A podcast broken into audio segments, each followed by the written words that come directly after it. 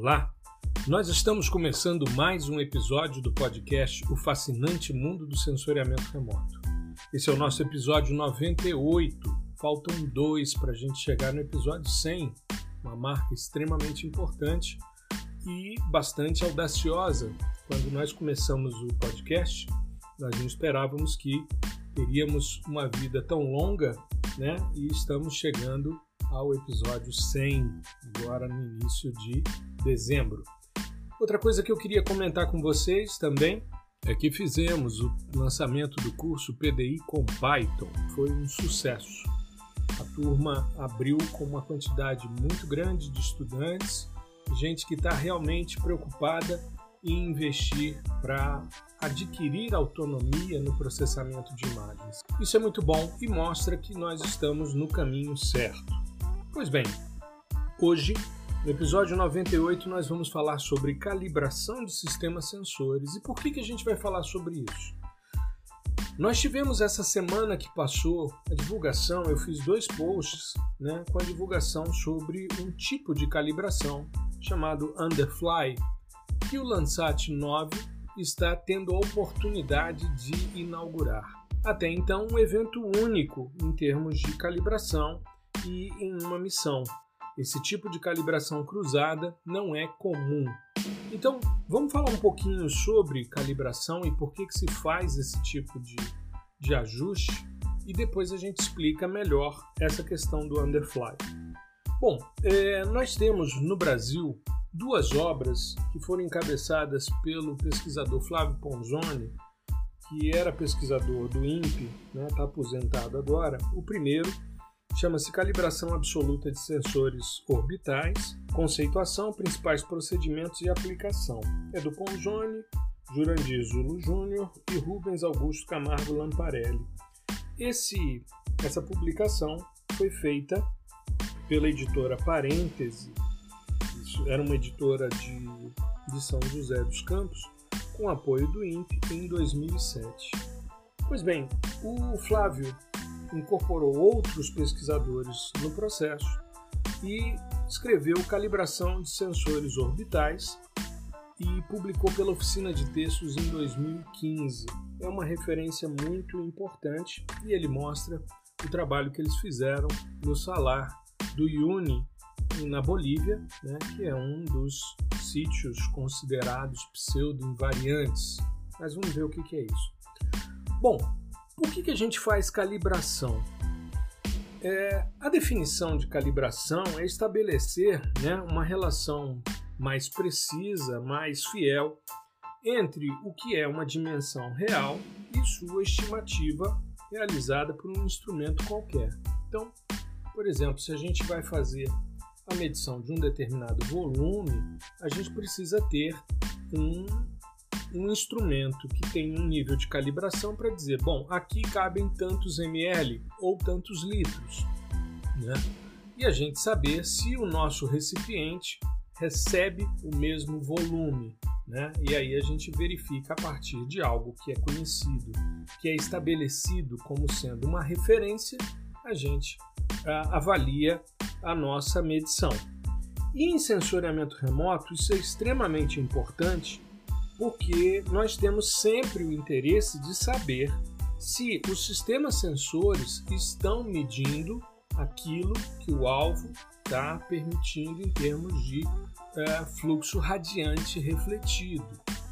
É importante a gente pensar nessa questão, não só o refletido, mas o emitido, o retroespalhado também, né?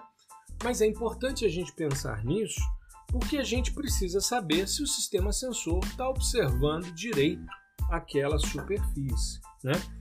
E quando eu falo refletido, emitido e reto espalhado, porque existem possibilidades da gente verificar, tanto em laboratório como no campo, né, esse tipo de comportamento. Tá?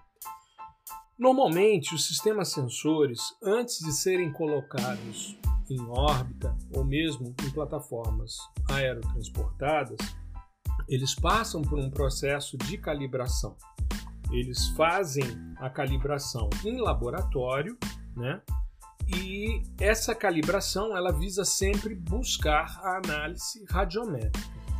Existe hoje, né, nós temos no USGS, por exemplo, alguns sítios de calibração radiométrica, alguns sítios de calibração geométrica e alguns sítios de calibração espacial. São mais raros, mas existem. Né? E esses sítios são tanto na parte emersa, né, na parte continental, como na parte oceânica. Então é importante a gente entender essas relações para a gente compreender que quando a gente vai colocar um sistema sensor, ele precisa estar calibrado para medir aquilo que a superfície está mandando. Senão, não faz sentido. Às vezes a gente tem problemas. Um caso clássico na literatura e que a gente teve a oportunidade de acompanhar foi o sistema Aster. O Aster foi estruturado para ter três sistemas sensores na mesma plataforma em que estava o MODES, o Terra, né, a plataforma Terra, e ali você tinha um sistema Vinir com 15 metros, um sistema SUOR, né, de ondas curtas com 30 metros, e um TIR, um sistema termal com 90 metros. 8 bits no primeiro, no Vinir, 8 bits no SUOR e 12 bits no TIR. Uma coisa bastante comum, né? Os sistemas termais eles tendem a ter melhor resolução radiométrica e pior resolução espacial, né? Bom, isso acontece porque você não pode ficar muito tempo observando a superfície em pequenas unidades, senão você pode saturar termicamente o seu sistema sensor. Mas isso é uma coisa que a gente vai discutir mais à frente. E eu estou fazendo esse episódio porque é, eu fiz um levantamento junto à minha audiência e percebi que as pessoas não têm uma compreensão muito ampla sobre a diferença entre os diversos sistemas sensores. O Aster apresentou um vazamento de radiação do detetor 4 em direção ao detetor 5 e ao detetor 9, ou seja, do detetor conjunto de detetores da banda 4 vazava para o conjunto de detetores da banda 5 e da banda 9. Esse vazamento, chamado de crosstalk ou conversa cruzada, né, na, no sentido literal, ele acabou superaquecendo o sistema SWOR e com isso ele deixou de funcionar porque os detetores é, saturaram, né? E nós tivemos então problemas nesse sentido, tá? Esse é um exemplo da necessidade da calibração e muitas vezes, quando colocado em órbita, se descobre um problema como esse. Só que aí, em órbita, não tem mais o que fazer. Né?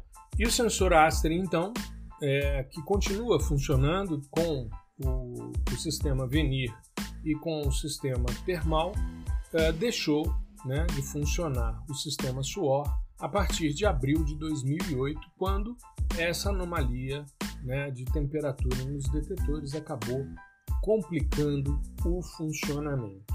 Pois bem, para a gente calibrar em laboratório, nós temos a possibilidade de utilizar o esquema clássico de radiometria e as esferas integradoras. Vamos falar primeiro dessas esferas integradoras. Elas são esferas ocas que apresentam quatro orifícios. Então você teria um em cima, um embaixo um à direita e um à esquerda, né? Cada orifício está diametralmente oposto ao outro em 180 graus. Então, o de cima está oposto ao de baixo em 180 graus, o da direita oposto ao da esquerda em 180 graus. Em cima, normalmente, se coloca o fluxo de irradiância. Então, é uma fonte de radiação eletromagnética normalmente formado por lâmpadas halógenas que têm irradiância fixa ou regulável, você pode mudar né, a intensidade ou mesmo mudar o tipo de lâmpada, e elas geram um fluxo direcional de irradiância. Esse fluxo vai incidir perpendicularmente sobre uma placa de referência. Essa placa de referência, ela é uma placa normalmente com um material que tenha um comportamento isotrópico de reflexão. O que, que é isso? Normalmente você utiliza um polímero chamado Spectralon e ele tem é, características isotrópicas, ou seja, incide a radiação sobre ele e ela é refletida com mesma intensidade em todas as direções. Isso é quase teórico, mas o espectralon ele é, é o polímero que possui a maior reflectância difusa nas faixas do ultravioleta, do visível e do NIR. Então, ele é utilizado por quase todos os radiômetros para fazer a medição indireta desse fluxo irradiante. Normalmente a gente evita virar a cabeça do sensor, né, os detetores, para a fonte de radiação, porque a incidência, como aconteceu no caso do Aster, né, um vazamento de radiação aumenta a temperatura e pode danificar os seus detetores.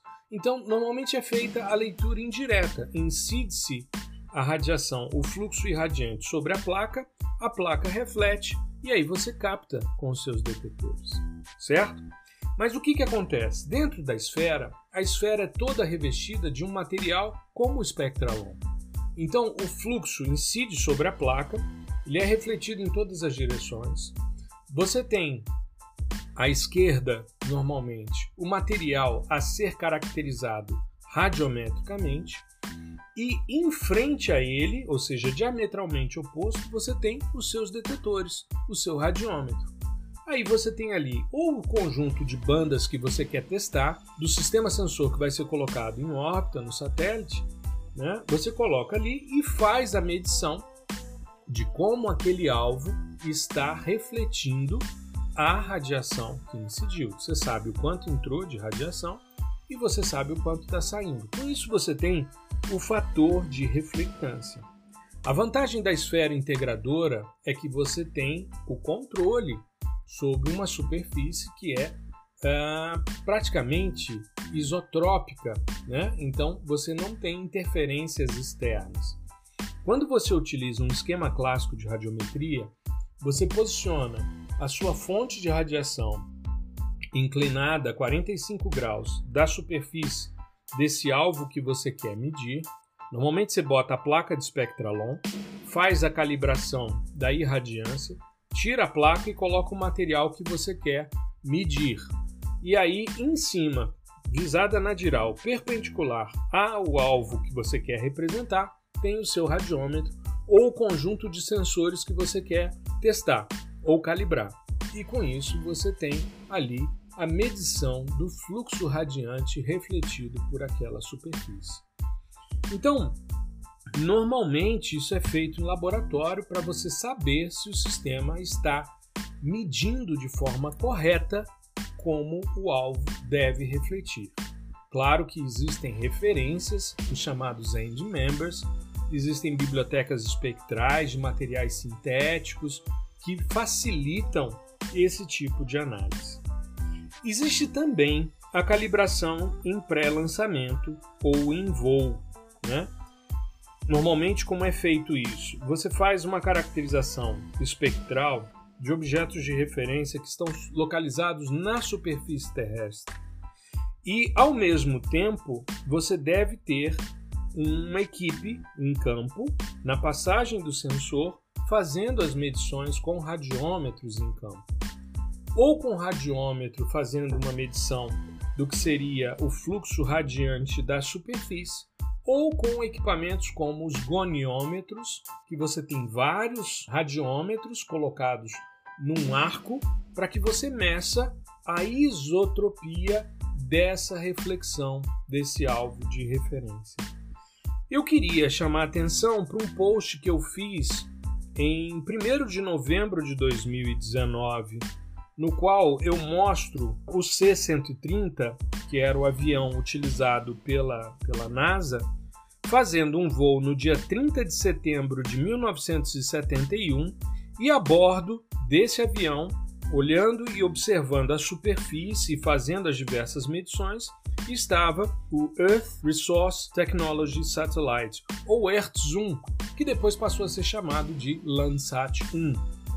Além disso, quando nós tivemos agora o lançamento do Landsat 9, né, isso no período aí do final de setembro, nós tivemos também, eu fiz um outro post no dia 10 de outubro de 2021, mostrando a imagem do Half Dome, né, que é uma montanha no Parque Nacional de Yosemite, feito pelo sensor MSS do Earth-Zoom, ou seja, o sensor foi colocado em campo para fazer uma leitura multispectral de uma paisagem e a imagem que eu mostrei é uma composição falsa cor desse Half Dome.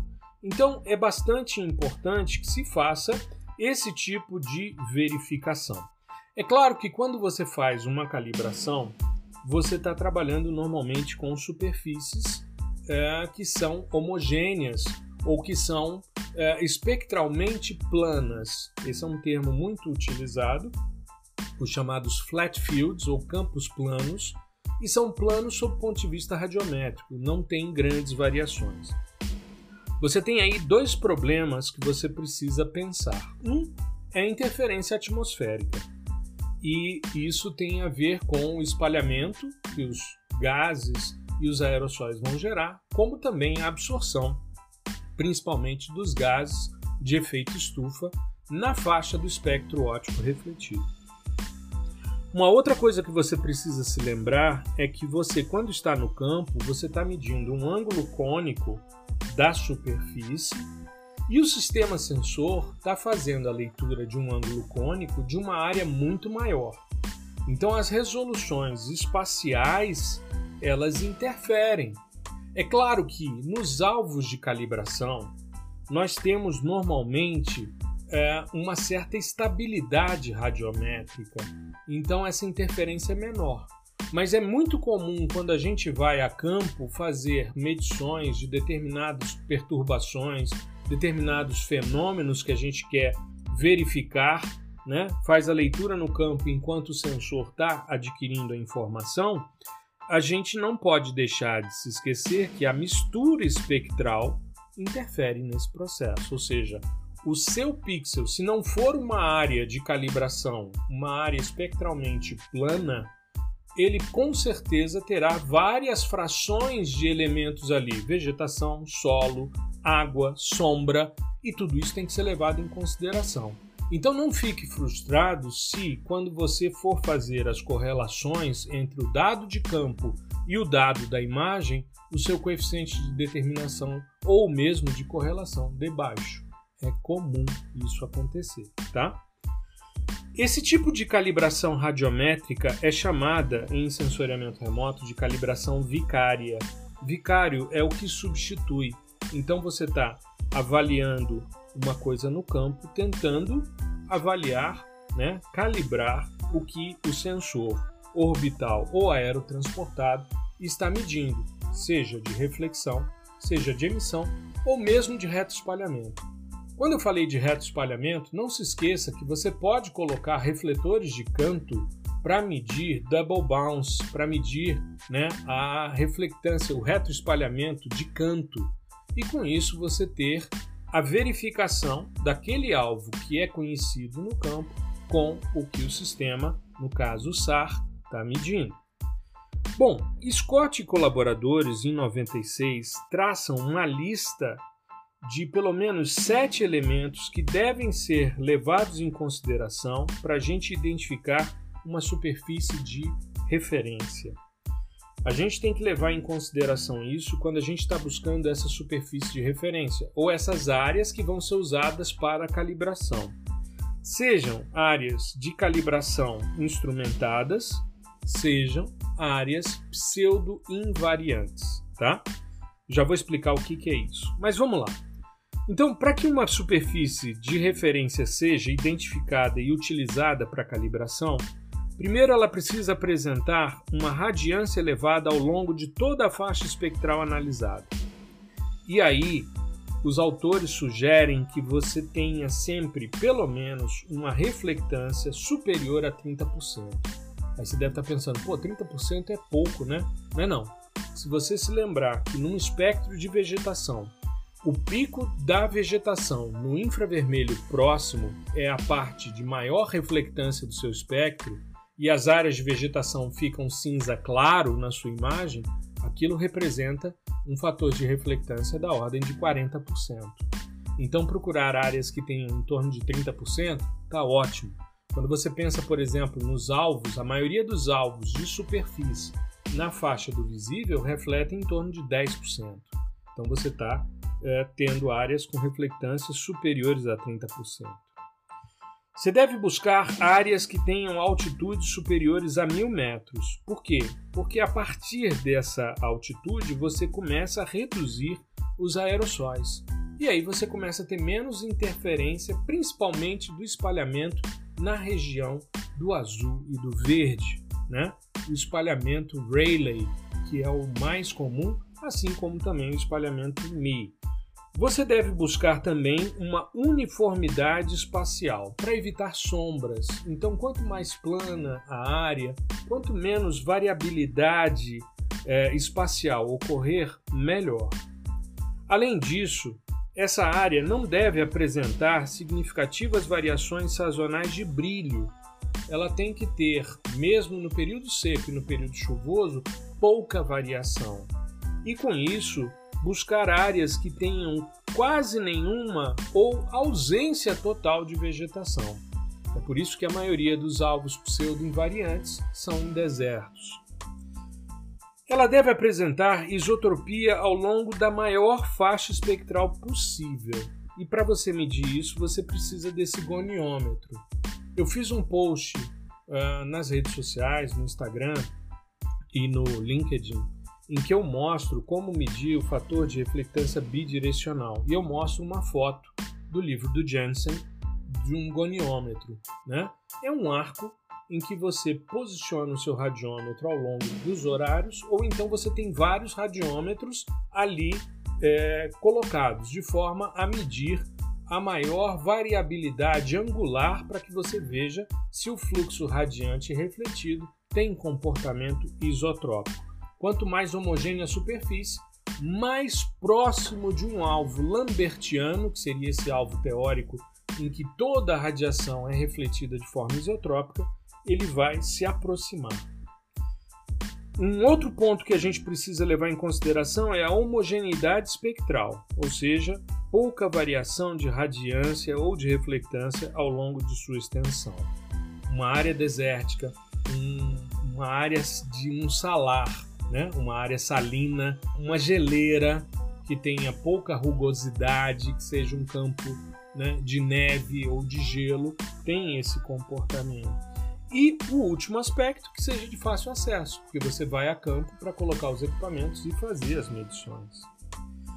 É, existe um comitê de satélites de observação da Terra, e esse comitê chamado CEOS, né, o CEOS, ele tem um subgrupo dos sensores infravermelhos e ópticos visíveis, IVOS, e eles estabeleceram um conjunto de locais de teste de padrão de referência.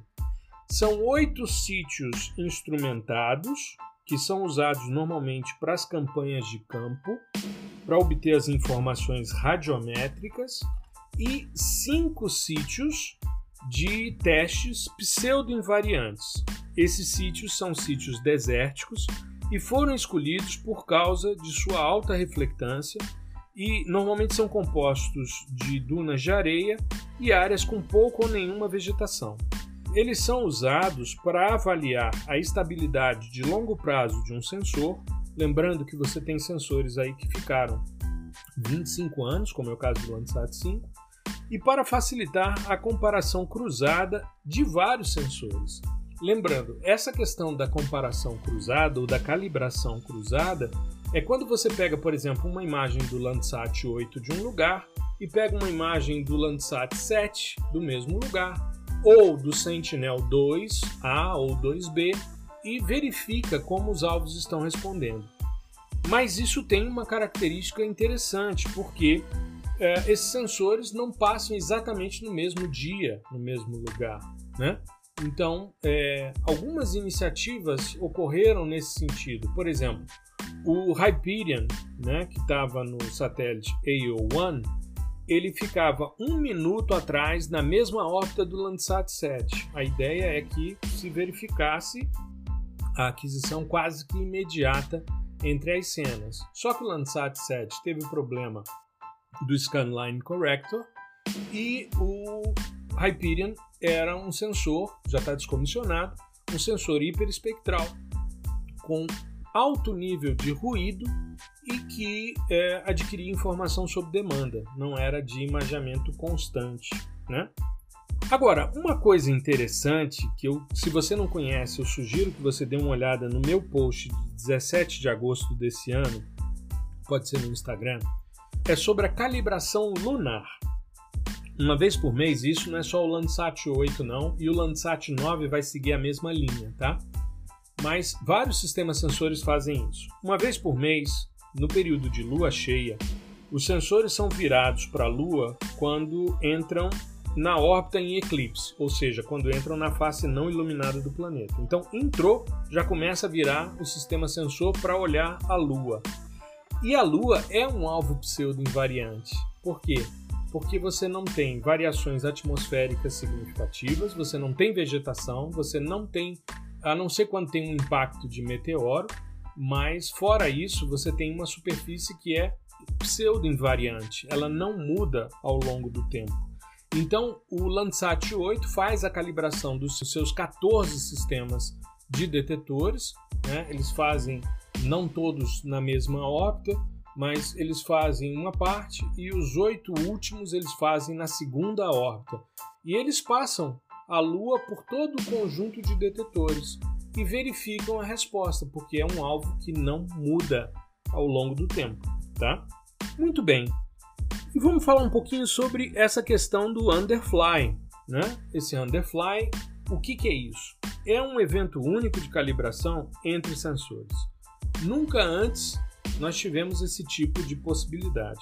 Mas como o Landsat 9 está na fase de comissionamento, durante vários dias, agora na primeira quinzena de novembro, os satélites Landsat 8 e Landsat 9 estão voando juntos com a diferença de 10 km de altitude entre eles. O Landsat 8 está na sua órbita nominal, o Landsat 9 está abaixo, né, a 10 km.